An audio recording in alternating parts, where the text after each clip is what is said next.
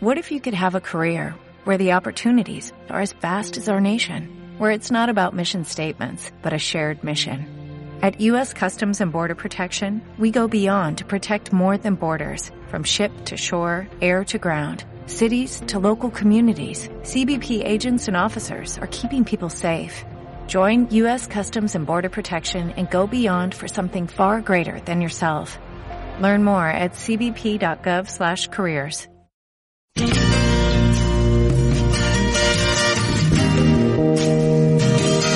Aquí comienza Pasaba por aquí con Alberto Alonso. Pasaba por aquí.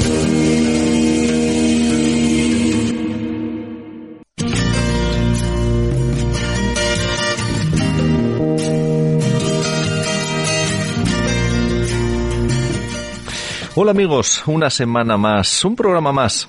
Semana a semana queremos estar con todos vosotros para poder saludaros de nuevo, como bien siempre os digo amigos. El programa de hoy abordaremos temas muy de actualidad, como es habitual en este programa tertulia de todas las semanas. Y empezamos diciéndoos que la plantilla de la Ibérica afronta su primer juicio en las audiencias, en la Audiencia Nacional. La Sala de lo Laboral verá el próximo jueves un proceso sobre las condiciones de despido que aportará luz a la causa penal. El Principado amplía el proyecto del área central a toda la región y renuncia a crear un nuevo ente. Cohesión Territorial inicia ya los contactos con los alcaldes y planea incluir el nuevo sistema de colaboración en la Ley de Ordenación Territorial. Y de nuevo, un hombre que está en política para trabajar, nunca me cansaré de decirlo. Solo se oye de él, su gestión y proyectos tanto económicos como de desarrollo para la comarca. Me refiero, como no amigos, a Ángel García, el alcalde de Siero. Nos dice que es probablemente el proyecto más importante que vamos a ejecutar en Pola de Siero, ya que va a cambiar la configuración de la localidad. Nos referimos al primer carril bici. Vamos a ver si algún otro alcalde que también eh, quiere hacerlo está intentando promoverlo, que, que hace muy anchas las calles, pero no vemos los carriles bici de ninguna de las maneras. Aunque se baje la velocidad, seguimos estando en la propia carretera. Nos decía, vamos a referirnos al primer carril bici y a la mejora que sufrirá la ciudad, valorada en 1,2 millones de euros. Como siempre digo, enhorabuena Ángel. Te deseamos lo mejor y espero que las próximas elecciones des un paso al frente. Asturias necesita personas con capacidad y ganas de trabajar, sin olvidarnos evidentemente de los demás partidos, amigos. Hay que ser plural, ¿eh? no como está ocurriendo en la Junta General del Principado, que hay partidos que por su sigla ni existen, ni se les conoce, ni se les tiene en cuenta. Pero sí tenemos eh, políticos de altura en general. Asturias saldrá de las subvenciones de las ayudas europeas, de las prejubilaciones, de las jubilaciones, de los ERTES y de los ERES. Para pasar a hablar de mejoras económicas, producción, exportación y planteamientos de futuro para una región hoy en coma por la ineficaz política actual que tenemos en, esta actual, en este momento actual. En otro orden de cosas, eh, nos dicen que Asturias llegará a julio con el 75% de su población con al menos una vacuna puesta. Casi el 30% del grupo de 50 a 59 años tiene al menos un pinchazo y más del 11% cuenta con la pauta completa para la inmunidad. Y en el ámbito nacional, como no, Ayuso descarta que su aplastante victoria en Madrid ponga en valor de juicio el liderazgo de Casado. La dirigente madrileña afirma que el presidente del PP está disfrutando más que sintiendo miedo, aunque reconoce que se compara a ambos. Bien, una pequeña reflexión que hago. En fútbol, cuando se da tranquilidad a un puesto, suele durar poco en él. Pero esto es la política, amigos, y a ver qué pasa. En otro orden de cosas, os diré que 14.000 empresas y negocios en riesgo por la falta de relevo generacional en la próxima década. La jubilación de los nacidos en la explosión demográfica de los 60 aboca al cierre a compañías que incluso logran buenos resultados. El total de empresas eh, bajó desde el año 2008 un 6,4%. Evolución del número de empresas que había en el 2008, 73.124 y en el año 2020 68.433. El 31% de los autónomos se jubilarán en 10 años. El 46% de autónomos tienen entre 40 y 54 años y solo el 20,9% de los autónomos está entre los 25 y 39. La conocida, la conocida como la generación del baby boom. Los mayores de 55 años se encuentran ahora al borde de la jubilación. Esta es la realidad, amigos, de la estructura empresarial asturiana. Este jueves eh, pasado hubo una manifestación para salvar la industria. Eh, fue llevada a cabo por la alcaldesa Maribí Monteserín y los sindicatos. Mm, no encuentran ellos mismos soluciones y además se manifiestan increíble. Entiendo que sería por la industria, por la emisión del CO2, por la reforma laboral, eh, por el impuesto de los de las electrointensivas, etcétera, ¿no? señores, puedo decirles que menos galería y más trabajar, que sois vosotros los que estáis en el tema, no es otro partido ni otro sindicato, sois vosotros. Hoy comenzaremos el programa precisamente con este tema. Ya veis amigos, hoy tendremos un programa cargado de novedades analizando todas las cuestiones que se puedan dar a partir de este momento. Como bien sabéis, este programa y todos los de APQ Radio se emiten en las emisoras 106.1 y 91.5 de tu FM. También lo podéis escuchar en la web www.apqradio.es un programa más. Como sabéis, el programa de hoy será dedicado a la actualidad, como siempre digo, política, social y cultural, informándoos a todos vosotros, a los que nos escucháis, las noticias de mañana, pretende dar una opinión atrevida, valiente y, como bien siempre os digo, contrastada. Eh, nos acompañan, como bien sabéis, nuestros eh, tertulianos de distintos ámbitos, tanto políticos como civiles. Entre ellos, hoy sí está con nosotros Esther Llamazares Domingo. Buenas tardes, Esther. Muy buenas tardes a todos. Me alegro de que estés aquí con nosotros. Arancha Martínez Riola, muy buenas tardes, Arancha. Hola, buenas tardes. Muy buenas tardes, también para ti.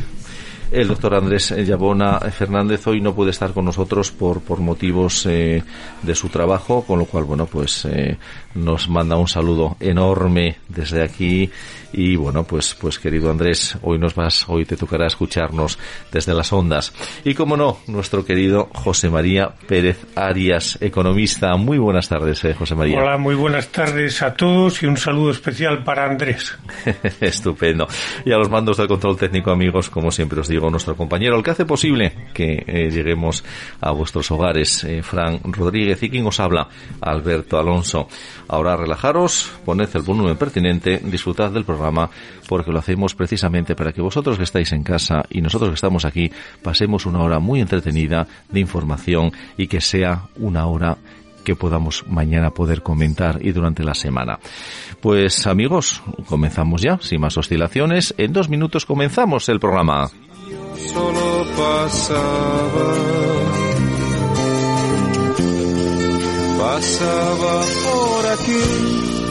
Pasaba por aquí, ningún teléfono cerca y no lo pude eh, buenas tardes, Esther, Arancha y José María. Gracias eh, a vosotros tres por estar aquí, un programa más para tratar todos estos temas que intentamos dar siempre una explicación contrastada y con, con la mayor lógica de las posibles, si es que hay lógicas, ¿verdad? Y me gustaría empezar, eh, como bien os dije, mm, por la manifestación que hubo este jueves eh, eh, que bueno, pues fue un poco pues extraña, ¿no? Porque pues la han, movido precisamente quienes están eh, ahora mismo dirigiendo por un lado el poder y por otro lado pues al el, movimiento social del realmente del obrero y entonces es un poco la pescadilla que se muerde la cola, ¿verdad, Arancha? Es una especie de autoprotesta o algo así, ¿no? Porque vamos a ver, es la primera vez que yo veo que lo o sea, que se pretende que lo, las, los causantes de la, del problema sean los artífices de la solución. Vamos a ver, el problema de Alcoa lleva eh, muchísimo tiempo sobre la mesa. Bueno, ahora mismo, gracias a Dios, eh, la justicia, bueno, abre las puertas a la, a la reversión de la venta de Aloibérica ya que bueno el, auto que determina la intervención judicial de las plantas de A Coruña y Avilés indica que se incumplieron de forma meridiana los acuerdos alcanzados con Alcoa. Y bueno, es a lo que los sindicatos se agarran para exigir la reversión de todos los acuerdos y llenar el camino de la SEPI. Lo que pasa es que, vamos a ver, el Estado, la SEPI, eh, incluso el Ayuntamiento de Avilés, la Junta General, de alguna forma avalaron esta venta, esta, esta venta de Parter a eh, Grupo Industrial Riesgo, que fue de todas a todas luces fraudulenta. Sí. Bien. Eh, eso es importante remarcarlo, pero es que aparte de eso hay otra historia, que es realmente una historia. Em, el, por mucho que se revierta la venta de Alcoa, de todas las eh, industrias que, que desgraciadamente en estos momentos se encuentran en procesos de liquidación, hasta que no se creen las condiciones necesarias para que las electrointensivas, las las empresas que dependen de la factura de la luz, básicamente, eh, no se creen las, las condiciones idóneas, este problema va a ser un mal endémico de toda la industria asturiana. Los problemas de la industria asturiana a día de hoy pasan por tres grandes, desde mi punto de vista, por tres grandes problemas eh, que dependen precisamente de los que de los que han presidido esta manifestación, que son las tasas de emisiones de CO2, la factura de la luz, la bueno, la enorme factura de la luz, ahora también. Sí, la elevada factura de la luz, que cada vez es más. La factura de la luz, y luego está el tema también de que se cada vez es menor la, bueno, se va camino de eliminar la tasa de interrumpibilidad, que también digamos que bueno, que ayudaba a estas empresas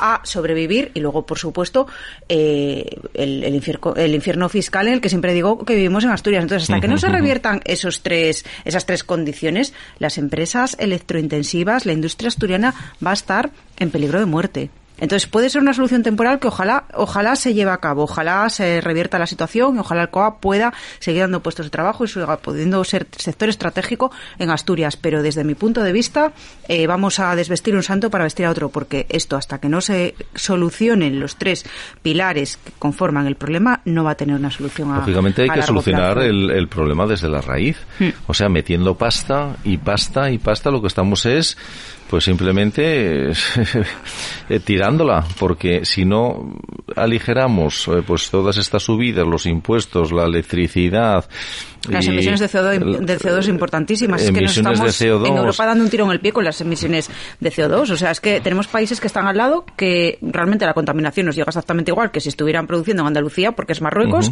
que no vamos, se pasa por aquel sitio las emisiones de CO2 o paga el mínimo de los mínimos. Está China, está un montón de países que están viento en popa produciendo a todo vela, mientras no, o sea, mientras nosotros estamos aquí, pues eso, autoflagelándonos con las emisiones de CO2. Oye, que habrá alguna forma, yo no digo que no haya que eliminarlas habrá que regular de alguna forma, pero claro, es que esto es, así no vamos a poder ser una competencia competitivo, es que además ese, la, producto, deslocalización va a estar siempre sobre nosotros. Evidentemente, que tiene además eh, unos gastos generales que, serían imposibles para después poder competir mm. realmente con un beneficio normal que tiene que tener cada fábrica, cada empresa, poder competir en los mercados mm. eh, internacionales. Eh. ya no vamos a decir solamente en, en el español, en los internacionales, que si nos quedamos solamente en España realmente nos quedaríamos un poco ya Parcos.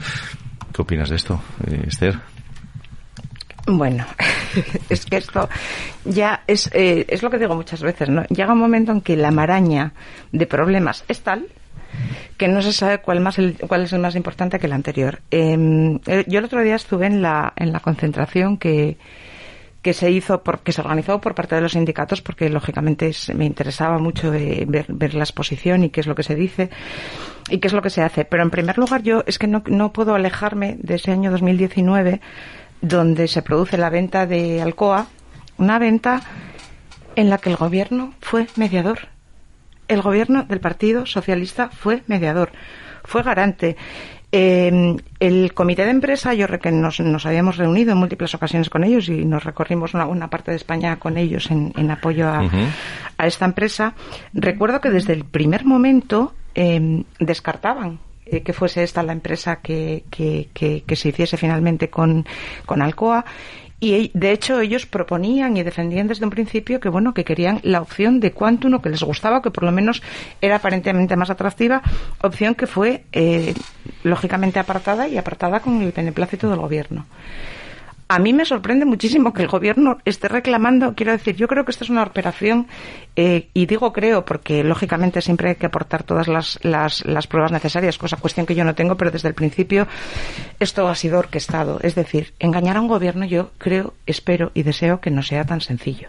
Yo estoy convencido que engañar, engañar a un gobierno con una, con una, con una sociedad constituida con 3.000 euros de capital yo de verdad pues, crees que ha sido un engaño, Esther? No, no, por eso no, no, no ha sido un engaño. quiero decir, por eso, es que engañar a un gobierno en una operación de estas características no es fácil. Quiero decir, no es fácil engañar a un empresario, no es fácil engañar a la banca, pero ya engañar a un gobierno con, una disponibilidad de recursos lógicamente propia de un gobierno, pues no me parece sencillo. Con lo cual, eh, al día siguiente, aquí el compromiso llegó el día, justo el día antes de las elecciones eh, generales, con un compromiso que se, se acordaba con los sindicatos a las puertas de la Junta General del Principado.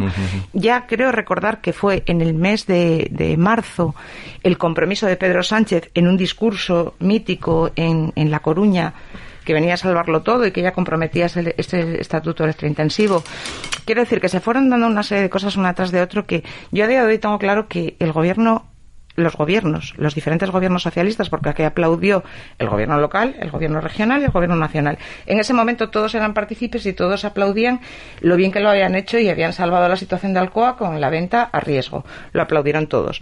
Eh, en la página del Ayuntamiento de Avilés, quien quiera verlo todavía puede ver el sí, Por eso a mí me extraña tanto que esté la alcaldesa al frente de esa manifestación. Bueno, no estaba al frente realmente, la alcaldesa estaba en el escenario. Bueno, estaba, ahí. No, eh, no, vamos a ver. Recuerda la última manifestación que hubo en el centro Niemeyer. La alcaldesa estaba escuchando lo que los sindicatos boda, tuvieron que decir, que tengo que decir, yo tengo que decir eh, que, por ejemplo, eh, y, y, y, no siempre es así, pero yo tengo que decir que, por ejemplo, eh, comisiones obreras hicieron una exposición tanto tanto su representante en Avilés como, como el, el secretario general de Industria hicieron una manifestación que suscribo, ¿eh? Hicieron una exposición de hechos relatados que suscribo plenamente. Quiero decir. Bueno, sí, lo que estás comentando, todo lo que pasó, todo lo que se hizo. No, no hay trampa ni cartón. Espera, un recuerdo cuando hicieron en la, en la esplanada del Niemeyer la concentración para la defensa de la, de la industria asturiana, que bien, en principio es un loable, digamos, eh, fin, ¿no? Sí, sí, sí, Estamos de acuerdo en que la industria hay que protegerla, pero la premisa era que no se podía ir contra el gobierno. Vamos a ver, entonces, ¿a qué venimos aquí? Bueno, si venimos a una manifestación para pasarle la mano por el lomo y pedirle de rodillas, por favor, que defienda la industria y que tome otras medidas, entonces no sé a qué venimos. Eh, quiero, yo intento siempre ser objetiva con todo, quiero decir, y, y desde luego no, no, hicieron una manifestación contra el gobierno, pero lógicamente sí fue una manifestación contra el gobierno porque lógicamente le recriminaron tanto al gobierno regional como al gobierno de Pedro Sánchez la no defensa pero sin pasarse. No, no, no, no. Sí, sí, no, no.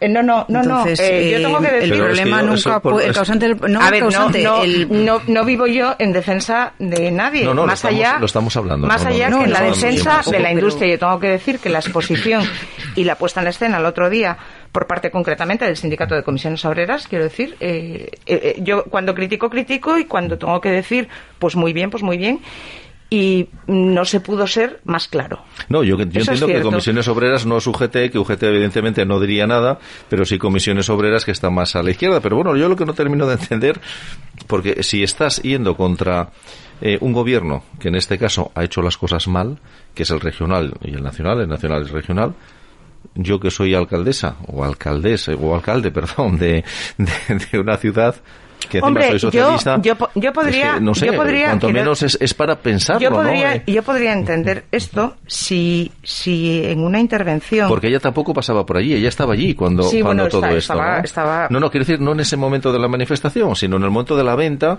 hacia esa sociedad, con ese capital social, sí, aquí lo extraño, y, y, estábamos sí. todos contentos, todos lo vendían, sí, aquí lo porque extraño, habíamos salvado los puestos de trabajo de Alcoa y éramos mm. maravillosos todos, aquí lo extraño, quiero decir, claro, las claro. competencias de una alcaldía con las competencias regionales, con las competencias nacionales no tienen nada que ver. Yo puedo entender eh, que haya una deja de funciones por parte del gobierno central, por parte del gobierno regional, si mi alcaldesa, que forma parte de ese mismo eh, grupo político, hace una defensa de verdad a ultranza de su región, de su territorio y de su localidad. Cuestión que es la que yo estoy esperando. Es decir, yo puedo estar gobernada pasado mañana por mi propio partido político y mi partido tomar decisiones y yo me veo, me deberé a mi ciudad y tendré que saber lo que, lo que, lo que sea bueno para mi ciudad. Esa es la parte que yo estoy esperando. Esa es la parte que yo estoy Pero esperando. todo ese, todo ese contenido de la manifestación, de la declaración de intenciones, etcétera, etcétera, que yo no digo que hayan sido malas intenciones, ni, ni para poner en tela de juicio, etcétera, etcétera, yo creo que es repetición de otras manifestaciones y actos, algunos ya del año 2012, en que se pedían cuestiones similares y qué se ha hecho positivamente hablando durante todo ese tiempo. Estamos en las mismas, por no decir que estamos peor. Por si fuera poco, el problema de Alcoa, cuando antes Esther mencionaba que poco antes de las elecciones generales se había hecho la adjudicación de la venta al grupo riesgo, pues ya está. Unos días, unas fechas en la, ante la inminencia de las elecciones generales, pues el gobierno a quitarse un peso de encima. A decir, yo he cumplido, ojo señores electores, que yo he dado una solución. Segundo tema, lo vendo al grupo riesgo. Pues, ¿qué queremos? Parece que el grupo está haciendo honor a su nombre. Sí, sí. ¿Eh? Es lo que yo No hay siempre más. digo, Mejor- que mejor no hacen lo honor a pueden su hacer, nombre. sí. Claro.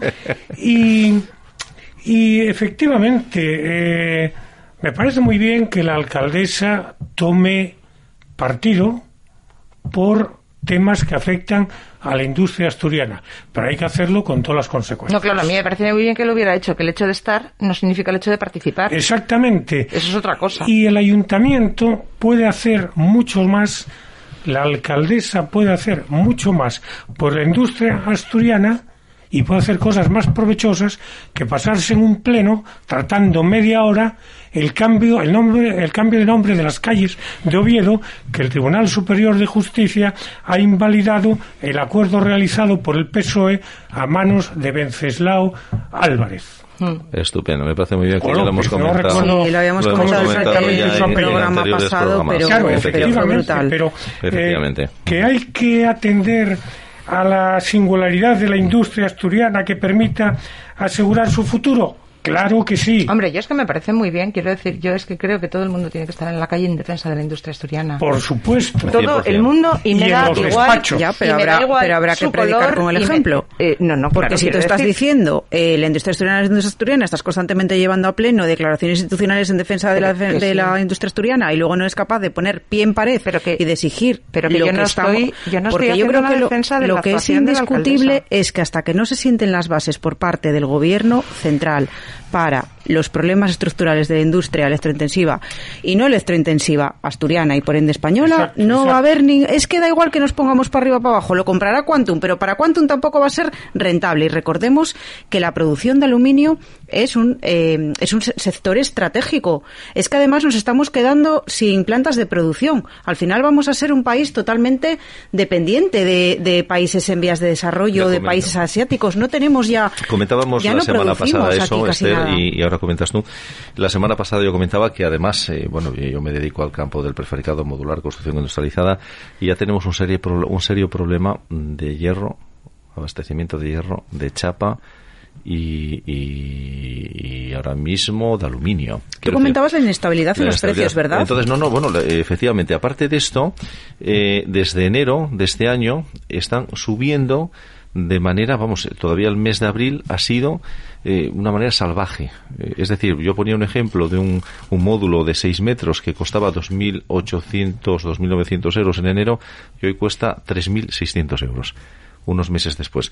Pero el problema que tenemos ahora es que al no ver chapa, al no ver aluminio, al no ver, como hemos cerrado las fábricas en Europa y las eh, estaban, eh, nos estaban fabricando en, en China y estaban viniendo a Europa en grandes contenedores, se han dado cuenta de la movida, han parado. ¿eh? Ahora mismo la guerra del precio, con lo cual paro, después ya voy marcando mis precios, consecuentemente al final me va a salir idénticamente igual, solamente que el trabajo lo están haciendo allí eh, los chinos y nosotros aquí con las empresas ¿Recordáis cerradas, ¿eh? cuando se estancó el, el barco este hace unas semanas el canal de Suez? Sí. Sí, empezó a subir claro. el crudo. El- Empezó a subir el crudo porque es lo primero que, digamos, nota las, oscila- las oscilaciones del mercado, ¿no? Pero mm, si se cierra el canal de Suez y resulta que nos, queda, bueno, pues nos quedamos totalmente dependientes, nos quedamos a la luna de Valencia, lo que quieran los países asiáticos, asi- asiáticos, y eso está muy bien, pues a lo mejor eh, para comprar una funda de un móvil. Pero cuando se trata de la producción de acero, de la producción de aluminio, de la producción de vidrio, es que no podemos estar constantemente dependiendo de la industria de países Pero hoy es asiáticos. así, que hoy es así, hoy es así, Arancha. Es así nos porque lo hemos- lo dos, hemos dejado que sea así, Nos han parado dos trailers que teníamos para, re- tra- para traer Claro. eh, panel y nos los han parado. Es decir, desgraciadamente hoy está un poco, pues esto todo, hay una inestabilidad y estoy convencido de que seguimos subiendo, ¿eh? O sea, el mercado sigue subiendo, ¿eh? Todavía, ¿eh? De precios. De precios, no, no, no, bueno, de la parte sea, de precios sigue subiendo, que, que, que, que estamos todavía en mejora, esto no ha parado Como de la subir. espuma. Sigue subiendo, sí, sí, sí, por supuesto, aquí a O más final de año. Yo no sé si subirá un 10, si subirá un 15, si subirá un 20, pero sigue subiendo. El problema que tenemos ahora mismo es que no podemos cerrar un precio más allá de una semana, más allá de una semana, porque si no ya nos colamos, y además tenemos un problema importante de que puede fallarnos el material con el que construimos el producto, la, eh, puede fallarnos la materia prima, con lo cual ese producto ya no cumplimos plazos. Cuidado, esto es una realidad Bueno, que estamos viviendo en muchas empresas, ¿eh? Es una realidad, ¿eh? En el contenedor puede pasar cualquier cosa, puede No, no, no, es que no viene el contenedor. no, no, no, no, es que estamos teniendo en esta en esta Sí. materia, ¿eh? yo perecederos y tal, yo realmente entiendo que en España, pero pero estamos teniendo problemas ya de abastecimientos, inclusive están diciendo los chips para la fabricación en Mercedes, en Renault, han parado fabricación porque porque faltaba chips. Quiero decir, esta es una realidad que estamos teniendo, que de momento no nos estamos dando cuenta, pero no solamente en España, ¿eh? Yo que me he movido por Francia hace dos semanas, en Francia también estaban teniendo problemas y nos entendían perfectamente, ¿eh? ¿Qué opinas de esto, Esther? Yo opino lo que estaba intentando explicar de mi punto de vista, Sí. que creo que, eh, quiero decir, hay que tener muy claro que la- las reivindicaciones tienen que ser claras, que a mí no me parece mal eh, que la gente salga a la calle, porque tenemos que salir a la calle. Sí. El problema es que la gente no sale a la calle. Hay que salir a la calle, da igual de la mano que de quien salga, porque aquí está en juego para todos lo mismo. El problema no está en Avilés, ni en Asturias, ni en España. El problema está en Avilés, Asturias, España y el resto de Europa. Y el resto de Europa, que además está obligándonos, lo que pasa que luego nosotros somos muy bien mandados en este país. Entonces, eh, Europa cuando dice algo que resulta que es negativo para nosotros, somos los primeros en abanderarlo.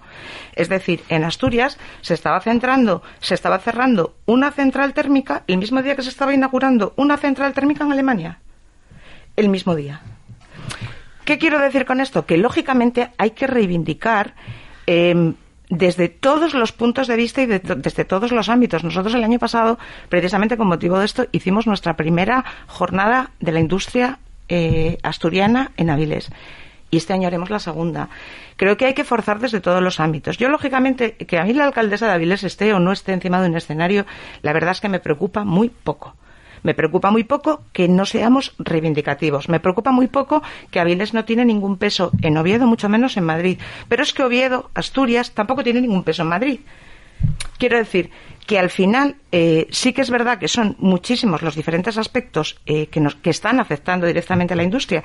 No tienen que ver con el ámbito local, no todos tienen solo que ver con el ámbito nacional, porque también nos afecta muchísimo la normativa europea y porque de, de muchísimos países está entrando en Europa determinados materiales que al final entran a un precio muchísimo más barato eh, que los precios, que los productos no solo españoles, sino también europeos y que no somos competitivos y que no permiten que lo seamos.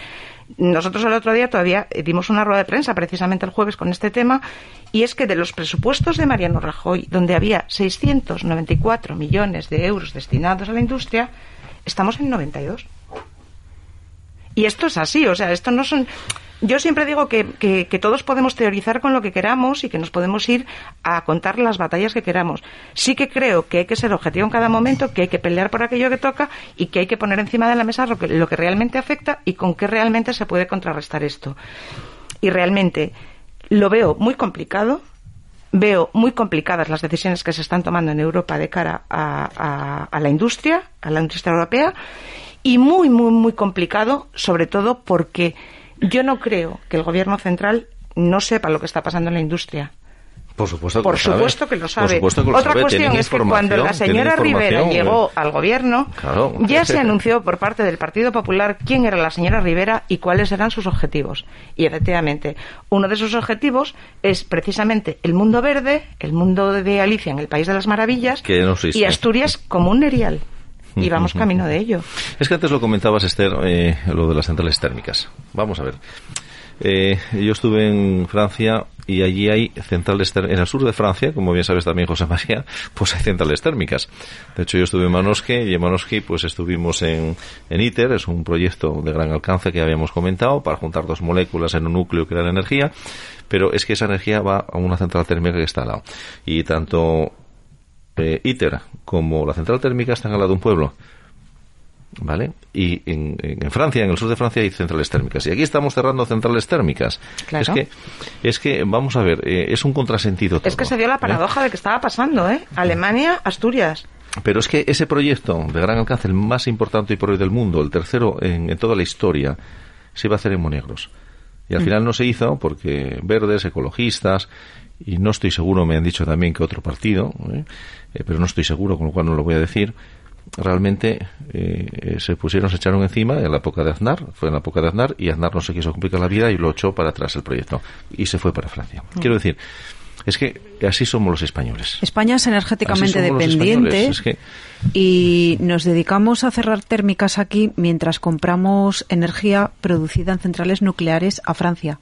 Si en Francia hay un escape en una nuclear, No sería el mismo efecto que en Chernóbil. Claro, no Totalmente quedamos de acuerdo. Pero Entonces, aquí somos más papistas que el Papa y, Claro. y parece que más tontos que abundio. ¿Qué queréis que os diga? Y estamos este gobierno lo único que quiere, digo, el gobierno central, como los gobiernos eh, autonómicos gobernados por los, por los socialistas y los gobiernos locales, en su inmensa mayoría, gobernados por socialistas, especialmente aquellos que corresponden a ciudades medias o grandes ciudades, lo único que tienen en la cabeza es la Agenda 2030. Hombre, si No tuvieran voy a decir- 2030 en la cabeza no, no voy estaría a mal. decir el ecologismo porque son- no son ni ecologistas, son ecologetas. Que Yo- parece que vienen, a, que vienen aquí a enseñarnos a todos y a enseñarle a la gente del campo cómo hay que cómo hay que cómo hay que mantener la naturaleza. Es que de verdad, o sea, lo único que tienen en la cabeza es la consecución de los objetivos 2030 y están en eso. Están solamente en eso. Les da exactamente igual o, o eso o eso parece que les da igual. La industria que les da igual, el turismo que les da igual, todo. Lo único que quieren es esto, el mundo sí, sí, sí, maravilloso de Alicia en el País de las Maravillas, el mundo verde y que va a venir a todo el mundo aquí a invertir a Asturias con las maravillosas condiciones fiscales que tenemos, todos en industria circular, industria verde, industria, industria tecnológica y vamos de altísimo contenido. En lugar que, bueno, Holanda que ojalá, dos, José María, que ojalá, a ver, que ojalá vengan muchísimas empresas, que por supuesto, Sí, pero sí. ¿por qué estamos poniendo la vista en empresas en el futuro, en algo hipotético, mientras dejamos que se caiga lo que ya tenemos? Si es que tenemos una, una industria fortísima que estamos dejando caer a trozos, consolidada, Consolidada. y productiva. Eh, ¿Por qué? productiva ¿Por qué nos centramos en lo hipotético? en lo- Pero No, si a ver, que el- también el viene. El también problema, está. el problema Pero- es que eso no, no es hipotético. Yo creo que al final eso es una realidad y va a tener que ser una realidad. El problema son los tiempos. No tenemos que ser más rápidos que nadie. No tenemos que acelerarlo primero que nadie. No tenemos que cumplir todos los objetivos primero que nadie. Esto requiere de un tiempo. Y ya hay un avance muy importante en la industria asturiana, en la industria española. Se ha avanzado muchísimo. Ha habido una gran transformación. Pero claro, lo que no podemos pretender es cambiar todo de hoy para mañana. Por eso tiene un coste importante. Pero a tampoco- todos los niveles. Tampoco podemos pensar en cambiar el futuro para 2050 cuando nos quedan 30 años por delante en que hay que resolver muchísimas otras cosas más. No, no, claro, claro. Ujú, Claro, claro, por eso claro. digo que todo es cuestión Es de no tiempos y todos, y todos los cambios no y cambios de este tamaño y de esta magnitud requieren de un tiempo. Si nadie está negando, nadie niega lo evidente y nadie niega lo necesario. Lo que pasa que una cosa es que tú tengas un objetivo y des un margen y además facilites y pongas las herramientas, que eso es muy importante, porque al final tú si tienes objetivos pero no tienes herramientas, no tienes nada y hay que poner las herramientas adecuadas. Estás exigiendo muchísimo menos de lo que estás aportando. Con lo cual, al final, todos pedimos, pero ¿y a cambio? Entonces, aquí, lógicamente, si tú estás exigiendo a la industria, la participación, la implicación de un gobierno en ese cambio y en esa transformación industrial tiene que ser del mil por cien. No sirve con las buenas ideas y las buenas intenciones están bien, pero esto va de otra cosa. Por supuesto que sí. Y José como María. consecuencia de, de todo el contenido de la manifestación, la declaración de propósitos institucionales, vamos, de los sindicatos y de todo esto, ¿qué habrá llegado a la presidencia del Principado? Porque, lógicamente, el Principado creo que tiene que hacer de puente con el gobierno central para transmitir inquietudes, para transmitir necesidades y sobre todo para buscar soluciones de aplicación. Tiene que ser un mediador. Yo digo, ¿qué habrá llegado? Estoy mirando con una cara de incredulidad. ¿En serio? Hombre, yo es que creo que no hace falta. A ver, yo creo que soy muy partidaria de que, de que los ciudadanos todos, a todos los niveles, eh, seamos partícipes de, de, lo que nos afecta, de lo que tiene que ver con todos y que todos nos movilicemos. Eh, ahora bien, no creo que sea necesario que nadie se movilice para que en el gobierno del Principado de Asturias sean conscientes de lo que está pasando y que, de la y, y que Asturias depende de la presión o de la eh, complicidad o de la negociación que pueda tener con Madrid. Madrid, mira algo para Asturias. El gobierno central mira algo para Asturias. Probablemente pero si yo creo que ya estamos. ¿Acaso Barbón mira algo para Asturias? Creo que estamos, pero, pero quiero decir, pero estamos un poco, estamos, yo creo que estamos hasta separándonos un poco ya. La tierra se está, se está moviendo. Sí, sí, sí. Pero es que Barbón tiene sus, sus, ojos puestos en Madrid. Entonces, o sea, eh, yo no sé sus ojos dónde los pone. Sí, sí, desde sí. luego Eso, sus comentarios eso no. Quiero pues decir, no hay presión. Son... Mira, yo cuando, cuando, y además me, me hacía especial ilusión y lo sigo diciendo porque no soy alcaldesa, pero, pero, pero lo sigo diciendo. Yo creo que el principal papel de una alcaldía y en, esta caso, y en este caso también de, de una presidencia de un gobierno autonómico es ser reivindicativo. Ese es el principal papel de tanto de un presidente de una comunidad autónoma como de, como de una ciudad en este caso. Ese es tu papel, reivindicar, pedir, forzar, marcarte, no queda otra.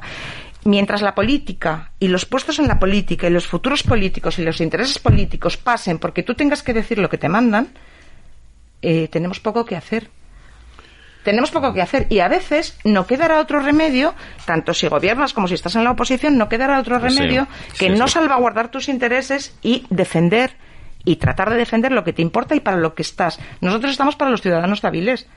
Todo lo que podamos hacer más allá estupendo, pero si ya pero estamos bueno, justitos aquí. ¿Qué es lo que está defendiendo? ¿Podéis decirme dos, tres cuestiones? ¿Qué es lo que está defendiendo ahora mismo Adriano, como dices tú, Barbón, que José María, cara a Asturias, a esta región, a la industria, Hombre, públicamente nada. En privado a lo mejor muchísimo, pero públicamente nada. No, no, pero es que deberíamos, si está defendiendo ¿Pero algo, qué defendido? Vamos a ver, cuando si, la pandemia... Si está haciendo algo. Recordemos porque... la bronca que le echaba la gente cuando un día salió por Oviedo a comprar un libro y veía a todo el mundo comprando y caminando en direcciones sí, sí, opuestas y, y, y tal, y que mal. a todo el mundo le parecía fatal que tenían que quedarse en casa y que por qué salían por la calle Uría, por la calle, el campo de San Francisco, que bueno, que estaba súper enfadado con la población. La población que haciendo seguramente un enorme esfuerzo y sinceramente, como todos un poco, por hacer un poco de favor a sus vecinos y por salir a, ¿sabes? A, jolín, pues a darle un poco de alegría al comercio y a la hostelería, pues haces el esfuerzo y sales y todavía aunque haya gran pandemia sales a comprar. Bien, pues echó la bronca a los ciudadanos de Oviedo porque sí, había salido el señor. Sí, sí, claro, luego le dijo, oiga, que usted entonces estaba por la calle, si ve la gente, joya, pero es que yo iba a comprar un libro. Bien. Eh, cuando también aquí en Aviles tocó el, pico, el gran comer, pico ¿no? de la pandemia, teníamos una alcaldía que decía a la gente que tenía que quedarse en casa y que no había que salir a comprar ni a consumir porque lo mejor era estar en casa. Vamos a ver. Así, eh, ¿realmente se defienden los intereses? Vamos, estamos hablando del pequeño comercio, de la hostelería. Si tienen esa actitud frente a los pequeños, ¿qué actitud no van a tener hacia los grandes? Bueno, bueno verdad, verdad, solo falta decir cerrar, cerrar, que no queremos que contaminéis, es que solamente les falta decir eso. a veces. El éxito, el, uno de los éxitos de Ayuso ha sido ir en contra es que de cualquier llegar. criterio eh, que, que, que, tomaba el gobierno sobre ese comité de expertos que no existía, es decir, criterio ninguno. Yo es que Quedes no, ustedes en casa no y salgan crédito. a las 7 a las 8 de la tarde a aplaudir, ¿no? Y con eso ya libramos. Entonces, alguien que hace algo, que se preocupa por, por, por crear riqueza, que se preocupa por no dejar morir, en este caso hostelería y comercio, que es lo último que has comentado tú, Arancha, pues ya es mucho. Aquí fue, pues bueno, el escaparate, ir en contra de, del pequeño comercio, ir en contra de la hostelería, cerrándolo simplemente. Constreñir el consumo, eh, echar la gente a la bronca exacto, que salía a hacer un pequeño Cuando se demostró para, y reconocieron la en la Junta General del Principado Vamos, que cerrar la hostelería no había servido de nada. Lo, lo reconocieron. Aquí, lo reconocieron. Lo reconocieron. Era un 2,3% realmente sobre los contagios, por debajo del hospitalario. Creo si fuera un foco de infección, entonces cual, todos los hosteleros y todos los Quien lidera, yo creo que tiene que tomar decisiones siempre y quien tiene que tomar decisiones, pues a veces acertará y otras veces no. En su pero mano que está que tomen las más adecuadas. Hay que tomarlas. Hay que tomarlas. Hay que tomarlas. Esa es la, esa quien no se equivoca jamás es quien no toma decisiones. Correcto. Claro, claro. Entonces, cuando sí, no te equivocas nunca porque no has tomado ninguna decisión, claro, pues entonces claro. a lo mejor tienes garantizado X. Pero Por no estamos aquí para tener garantizado el X de nadie. Estamos aquí para defender lo que supuestamente decimos que venimos a defender. Sí, pero cuando te equivocas una vez y ves que las medidas que has tomado no surten, no surten absolutamente ningún tipo de, de, de beneficio y vuelves otra vez a, a cometer las mismas medidas, Sí, entonces sí, es sí. que ya eres reincidente en el error. No, pero bueno, Es una, entonces una cosa es tomar hay decisiones. algo que está mal. Una cosa es tomar decisiones y otra cosa es, eh, pues si no haces nada, pues no haces nada. Y si no haces Pero nada, pues no puedes te tomar equivocas. una decisión equivocada. Cuando te das cuenta de que, que sí. está equivocada, lo absurdo es volver a tomar otra decisión exactamente igual que la anterior en las mismas circunstancias, a sabiendas de que no va a servir absolutamente eso- de nada. Porque no sirvió absolutamente de nada. El Pero eso- cierre- los dos cierres sí, sí. totalmente arbitrarios, y lo vuelvo a decir, arbitrarios que sufrió, que sufrió la comarca de Avilés. Primeramente con las tiendas, luego con la hostelería y luego con todas las pandorgas que nos metieron por los ojos de que era mentira. La hostelería no era una fuente de contagios más que cualquier otro No, no, centro estaba por se- debajo del hospitalario. Estaba por debajo, Por pero es que si no, los cocineros, los Claro. hosteleros, los camareros, los que friegan la vajilla deben estar Claro. todos contagiados y no había ningún dato que dijera que este perso- que, que el personal de hostelería tenía un índice de contagios más alto que el, el personal, yo qué sé, de una oficina. Entonces, y por, por no sé cuántas veces consecutivas cerrándolo todo. Es que yo eso creo que no es tomar decisiones. Eso es repetirte y repetir lo que hacen los demás. Claro, y ya está. claro, Entonces, claro, lo- implementar llevar. lo que Sí, hizo sí. Pepe, lo que una hizo decisión Juan. equivocada. Pues eso, pero eso, eso no es una decisión, eso es una, eso es un, eso es un colchón. Eso es, en- si hago esto no pasa nada. O sea, porque esto es, quiero decir, eso No no, le es pasa tomar nada a decisiones, Sí, eso sí, no sí, es, sí, le pasa sí, a la hostelería y, lo- y al comercio. Eso Claro. no es eh, Al autónomo. no es tomar decisiones concretas estudiando eh, que- y además yo siempre he dicho y, y eso lo sigo respetando muchísimo las decisiones sanitarias son complejas eh, lo que hemos tenido encima y todavía tenemos es muy gordo y tengo clarísimo que no es fácil pero por eso no estamos todos gobernando Mira, yo os digo una cosa y lo digo abiertamente a los oyentes, a vosotros, eh, amigos que estáis, eh, estamos en esta mesa. Yo invito al presidente, al señor Adriano Barbón, a venir a esta mesa a decirnos qué va a hacer a partir de ahora que la pandemia y con las vacunas y demás estamos eh, pues ya empezando a salir eh, a la calle, a, a tener ya una progresión, a empezar a, a ver la luz y, bueno, ¿qué va a hacer a partir de ahora, de aquí a dos años? Yo le invito a que venga a que venga y ponga sus propuestas encima de la mesa. Me gustaría que lo hiciera. ¿Por qué? Porque, bueno, pues realmente nos gustaría saber en qué momento nos encontramos cara a salir de esta situación, qué proyectos tiene y cómo lo van a orquestar, ¿eh? en, en- en apoyo o coordinación con el gobierno central y realmente aquí que tenemos también nuestros impuestos que estamos pagando todos religiosamente, cómo se van a orquestar nuestros impuestos. Me gustaría que lo dijera. bueno pues ojalá ojalá reciba Yo le tu- invito, yo le invito, Esther. cortés invitación y Yo le invito. y, tengas la oportunidad de hacerlo yo, lo, veo, yo lo veo complicado porque llevo dos años que no contestan el Congreso o sea en la Pues- Junta General del Principado no creo que te lo voy a decir a ti pero Mejor medio que este, la radio Ojalá. no lo va a tener. Ojalá, ¿Eh? Y además está invitado y va a hablar y, y nos va a contar, ¿no, José María? O sea, Alberto, que lo bueno sería que nos contestase eh, cómo haría y en qué iba a consistir un plan coherente y debidamente diseñado para que con la debida gestión y negociación se pudiese hacer un relanzamiento o sirviera de base para un relanzamiento y apoyatura de vida de la industria asturiana, que bien lo necesita. Porque no olvidemos que si yo antes mencionaba el año 2012, 2013, no recuerdo exactamente cuando fue una manifestación reivindicativa similar a la última que ha habido, de aquella gobernaban Asturias el Partido Socialista. ¿qué me dices? Sí. Sí, efectivamente. ¿Eh? Así es, aunque parezca extraño. Y ni el gobierno de Javier Fernández, ni el gobierno actual de Adriano Barbón ha conseguido romper esta dinámica eh, adversa para la industria asturiana que, hombre, no sé si decir que está en la UBI o que están ya preparándole pompas fúnebres. Bueno, yo a estas alturas, Pues sí. de todas formas, me gusta siempre recordar que han ganado unas elecciones y otras elecciones y otras elecciones y que a día de hoy solo tiene justificación. Quiero decir, el engaño no existe. Solo los gobiernos socialistas solo pueden engañar a quien quiere ser engañado, ¿eh? Quiero decir, y, y, y esto no es una apreciación ni una opinión ni un soltarlo aquí a la ligera. Es que para todas estas cuestiones al final hay datos.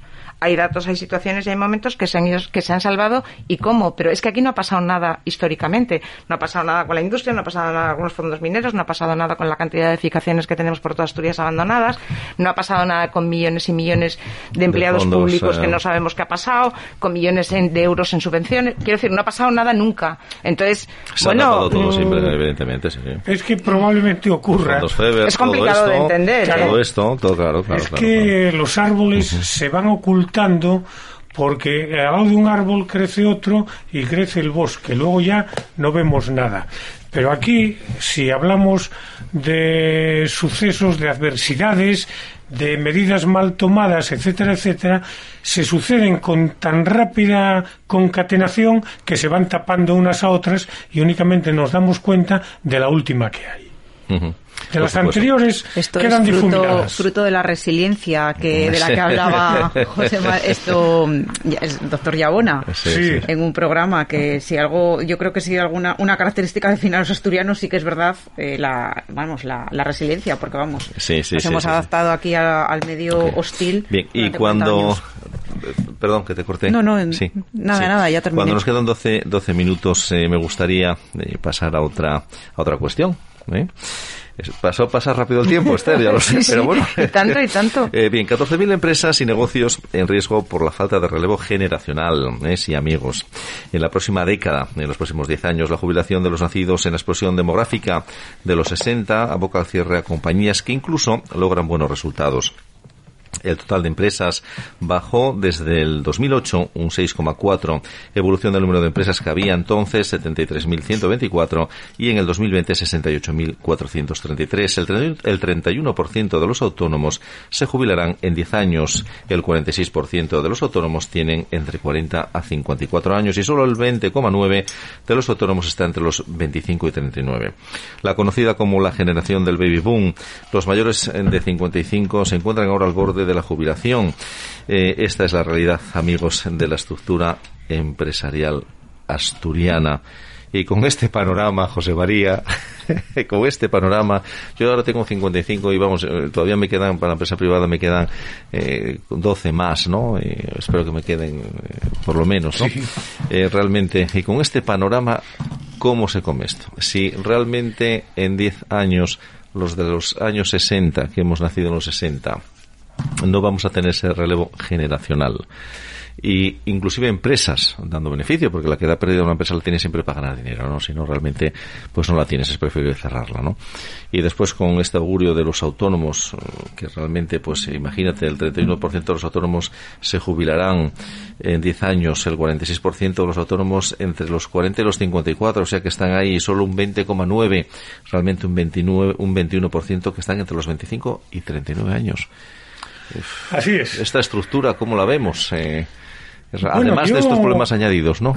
Yo, en primer lugar, veo que el tema autónomos, que es fundamentalmente al que nos referimos en este asunto que denuncias, es un tema muy problemático. Mm, Tiene muchos vértices, muchas aristas de complicada, digamos, existencia y de complicada solución. Es un tejido empresarial absolutamente necesario que mueve muchos puntos de producción del PIB, pero que se encuentra en la actualidad y a mi juicio con dos problemas capitales. Para mí, el primer problema capital es el relevo. El relevo generacional, si es difícil en las grandes empresas, que aunque sean familiares, ya pueden ser grandes, pueden ser más que pymes, eh, mucho más lo es para el autónomo. El autónomo normalmente el relevo generacional es eso, relevo dentro de su propia familia, dentro de sus propios allegados, y sí. muchas veces los allegados, los hijos, los sobrinos, buscan otros campos que son, por así decirlo, menos, eh, mm, entiéndaseme bien, menos esclavos eh, del negocio, que tienen unas proyecciones de futuro de mayor seguridad. Hoy en día hay mayor posibilidad de adquirir eh, formación universitaria superior y eso hace que muchos herederos de negocios que hace 50 o 60 años seguirían en el negocio, lo abandonen en busca de otros horizontes. El relevo generacional, como digo, para mí es un grave problema. Pero también es un problema el nuevo marco en que se está convirtiendo el mercado. A niveles generales, ¿eh? A niveles generales. Y lo voy a decir con un ejemplo. Todos nos acordaremos de recauchutados baldajos. Sí. Ajá. Un empresario autónomo, él solo, que además en sus ratos libres cantaba en las romerías. o sea que era completo, ¿no? Bueno, pues efectivamente ha tenido un relevo en su entorno familiar. Sí. Pero claro, en unas condiciones muy distintas, muy, dif- muy diferentes, más actuales, más modernas, más al uso que aquellas en las que él desarrollaba su trabajo de vulcanizados y de recauchutados en la carretera de la Ría. Ese es un tema que el sector de autónomos tiene que darse cuenta aunque sea difícil y verdaderamente en muchos casos atrevido y costoso hacerle frente, pero que cada vez se va mostrando más necesario. Ujú. Estupendo, pues muchísimas gracias eh, por tu comentario. Como no, José María, eh, tan acertado como otros comentarios que haces siempre en estas tertulias, lógicamente que además contrastas. Bueno, yo así lo pienso. Eh, pues, y te damos las gracias, eh, de verdad, de corazón. Ah, ¿Qué Yo me gustaría aprovechar mi turno de intervención para hacerle una pregunta a José María. O sea, que le cedo gustosamente, eh, digamos, eh, el turno que me correspondería haciéndole una pregunta. ¿Qué opinas de esta nueva ley de autónomos, proyecto? Todavía no se sabe muy bien que nos quieren imponer desde el gobierno. No sé si has tenido oportunidad de, de analizarla o si ya te has podido ah, formar una opinión acerca de ella. ¿Crees que esto va a ayudar? ¿Va a Pues hay que pensar, hay que pensar que hasta que no se concrete en algo eh, perfectamente conocible, no podemos opinar de ello. Ahora podemos augurar, podemos prever, podemos pensar en el entorno actual. Pero simplemente, y para no quitar tiempo a vuestras intervenciones interesantes, lo veo francamente mal para el sector de los autónomos. Así de claro. Y concluyente. A expensas de ver realmente luego ya el Claro, contenido, el contenido. habrá que ver el Sí, sí, contenido definitivo, pero no parece que tenga buena marcha. Pues Esther, Eso dicen los autónomos. Sí, sí, Así sí. es. O sea, Bueno, es que, yo- bueno, eh, o sea que todavía que sean más impuestos, per- perdón, ¿eh? más impuestos, eh, em, deducciones eh, todavía mayores, eh, no sé, eh, ¿en, qué, ¿en qué se va a basar todo esto ya? Porque si no, lo- desaparecerán los autónomos, ¿no? Serán como esos animales que había al final que, que meterles en centros ya eh, protegidos para que no desapareciera la especie. Supongo que igual el autónomo tendremos que meterlo en centros protegidos ya también, ¿no? Bueno, yo como soy autónomo podéis protegerme todo lo que queráis, porque obviamente... ojalá, ojalá, ojalá tuviera garantizada la salud.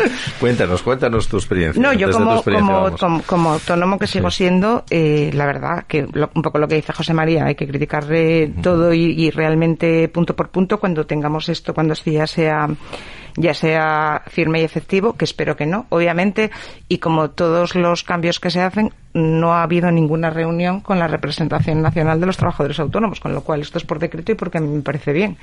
No hemos consultado, lógicamente, que yo siempre defiendo mucho que, que a las partes implicadas es bueno tener una representación, que además la hay, porque la hay absolutamente de todo, y hay una asociación nacional, una federación nacional de trabajadores autónomos que, hombre, habría estado bien, habría estado bien tenerlos en cuenta, y se los han pasado por la chaqueta, como siempre.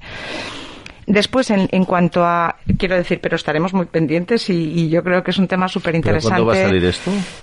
Bueno, de momento lo que se ha presentado es un borrador. No hay fecha definitiva, No hay fecha, ¿no? hay fecha. O sea, es yo un borrador. Yo creo que es un globo sonda. Proyecto de- No sé, hay, ¿no? hay, hay muchos, hay, hay muchas ser. cuestiones que ahora mismo están encima de la mesa y que nos van a afectar a todos muchísimo, a autónomos y no autónomos, eh, como, como por ejemplo el tema de los peajes, que deja ver lo que pasa, que todo esto, que además es vinculante. Próximo día hablaremos Quiero de los decir, peajes, ¿eh? esto, esto va Sí, por, sí. va por la, va, Sí, va sí, todo sí, como sí, por sí. la puerta de atrás, ¿no? Que es lo preocupante. Pero bueno, sí que, sí que quiero decir en cuanto a lo que, a la pregunta que tú lanzabas eh, con el tema del del relevo generacional, eh, que yo creo que, siempre, que además he hecho una, siempre una gran defensa del- de los emprendedores y de que hay que emprender y de los empresarios porque realmente es, eh, es la riqueza de una sociedad, de grandes, de pequeños, de medianos. A día de hoy creo, sinceramente, que al margen de los, de los problemas ciertos que, que apuntaba José María, creo que hay uno y es que el autónomo a día de hoy, el emprendedor, el empresario, tiene que ser poco menos que un superhéroe.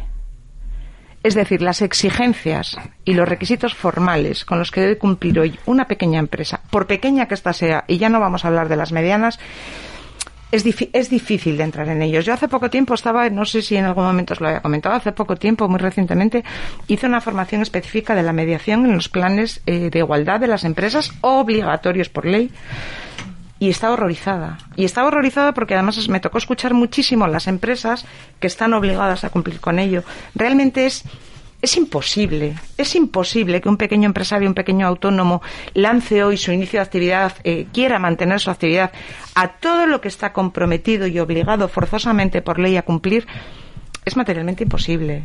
Quiero decir, tú te estás planteando desarrollar algo que genere riqueza, que genere empleo y al final dices lo que lo que voy es a enterrar mi vida. Por supuesto. Con facilidades ninguna y ayudas más bien poquitas por supuesto. Y lo tienes como experiencia, llevas ya, ¿cuántos años llevas como autónoma? pues este año como autónoma hice 20 años. 20 años ya. Eh, de sufrimiento. ya puedes hablar detenidamente de lo que es ser autónomo, ¿eh? de lo que es llegar a final de mes y de lo que es eh, trabajar, lógicamente. Arancha, ¿en alguna ocasión has sido autónoma?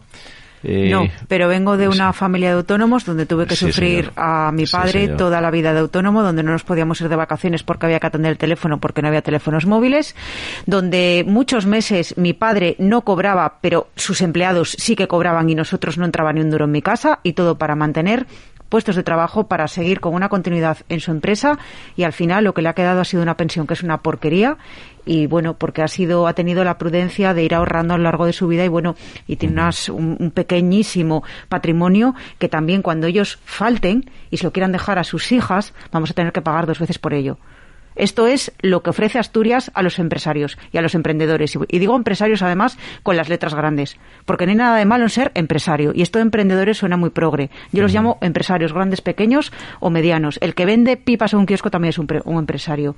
Por supuesto. Y no hay nada peyorativo en las empresas y en los empresarios que, que llevan toda la vida dando autoempleo a sí mismos los que son autónomos y empleo a otras personas, muchas veces a costa de que en su casa a sus hijos y a sus familias no les entre un duro. Y puedo dar fe además eh, que conozco perfectamente al padre de, Arancha. Eh, que ha sido una persona que ha trabajado toda su vida de sol a sol. Me acuerdo siempre esa energía con el que veía a, realmente a, a tu padre, ¿no? Cuando salía y, cuando volvía otra vez eh, al trabajo. Pues sabéis amigos, eh, una realidad, una realidad que además pasa por una incertidumbre eh, que, iremos comentando programa a programa. Pues nada, se nos ha acabado el tiempo. daros las gracias, Arancha, Esther, José María, ya tiene un abrazo muy fuerte, querido Andrés.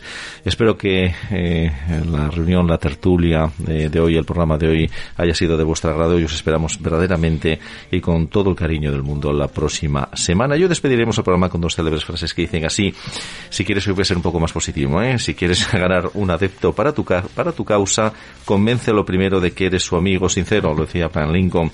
Y otra eh, frase también positiva dice, una nación sin elecciones libres es una nación sin voz, sin ojos y sin brazos. Octavio Paz. Bien amigos, aquí se termina el nuevo programa de Pasaba por aquí, que espero que hayáis disfrutado del programa y que eh, nos sigáis escuchando. Por supuesto que sí, nuestro propósito es entreteneros e informaros, como siempre digo, y si apostáis por escucharnos, por acompañarnos, seguro, seguro que nos vamos a defraudar. Y como siempre os digo, sed felices. Pasaba por aquí, pasaba por aquí Ningún teléfono cerca y no lo resistir. Pasaba por aquí